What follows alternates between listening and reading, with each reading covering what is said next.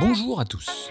Vous êtes de plus en plus nombreux à vouloir prendre soin de vous et de manière totalement naturelle et vous avez bien raison. À travers ce nouvel épisode, je vous propose aujourd'hui de découvrir un trouble assez méconnu, le foie paresseux. Avant toute chose, intéressons-nous à cet organe. Le foie est un organe volumineux situé à droite de l'abdomen. Il pèse en moyenne 2,4 kg chez l'adulte. Cette véritable usine chimique contient en permanence un quart de notre volume sanguin dont il assure la filtration. Il fabrique également la bile qui digère les graisses et prévient la constipation grâce à une glande appelée la vésicule biliaire. C'est un peu notre centre antitoxique naturel. Il fournit également certaines substances nécessaires à la formation du sang, stocke le sucre dont notre organisme pourrait avoir besoin plus tard et filtre le sang provenant du tube digestif d'un grand nombre de substances toxiques. Il est nécessaire que cet organe fonctionne au mieux, ce qui n'est possible que si son irrigation sanguine reste normale. Quand le foie est dit paresseux, il ne remplit plus efficacement ses fonctions.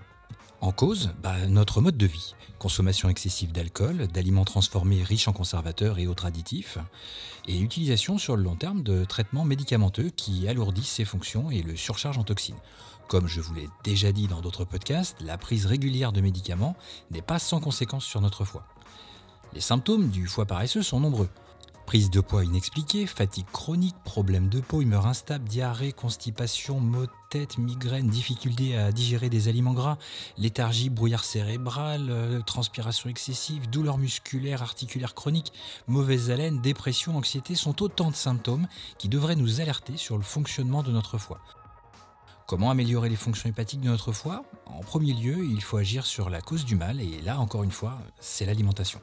Manger sainement, cela signifie que vous devez manger des aliments naturels. Évitez les aliments transformés, mangez plus d'aliments riches en soufre, tels que l'ail, les choux de Bruxelles, le chou frisé, les asperges, les oignons, le brocoli et les œufs.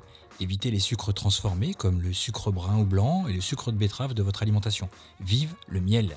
Consommez des aliments riches en fibres. Mangez plus de légumes verts et à feuilles vertes car ils sont une excellente source de vitamine C et B, de magnésium et de folate. Le kiwi, c'est la vie.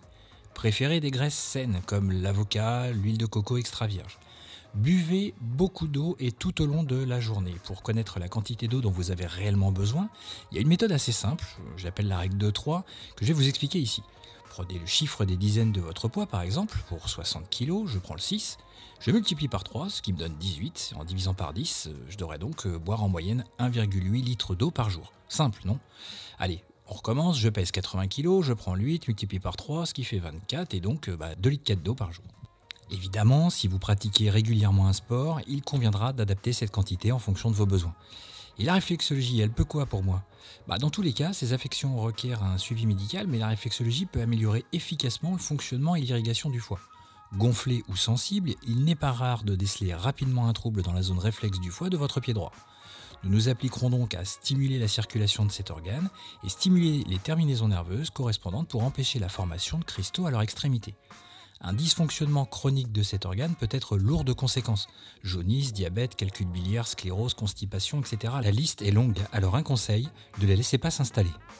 La réflexologie plantaire peut être très efficace pour stimuler les zones réflexes du foie afin de l'accompagner à relancer un fonctionnement normal et favoriser son irrigation.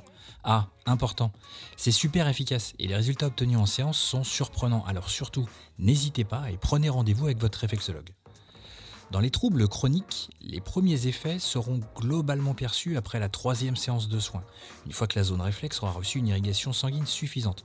Prenez un rendez-vous par semaine pendant trois semaines, tout en surveillant votre alimentation et votre hydratation. En clair, dès l'apparition des premiers symptômes, parlez-en à votre médecin, prenez un rendez-vous avec un réflexologue, essayez de manger sainement, buvez et buvez beaucoup d'eau, surtout entre les repas, et votre situation devrait rapidement s'améliorer. J'espère que ces quelques conseils sauront vous aider au quotidien. Si ce sujet vous a plu, alors n'hésitez pas à réagir en commentaire, j'essaierai de répondre à tout le monde. Allez, c'est fini pour aujourd'hui, c'était Gaël de la page Facebook Réflexologie Vendée. On se retrouve très vite et surtout en attendant, prenez soin de vous.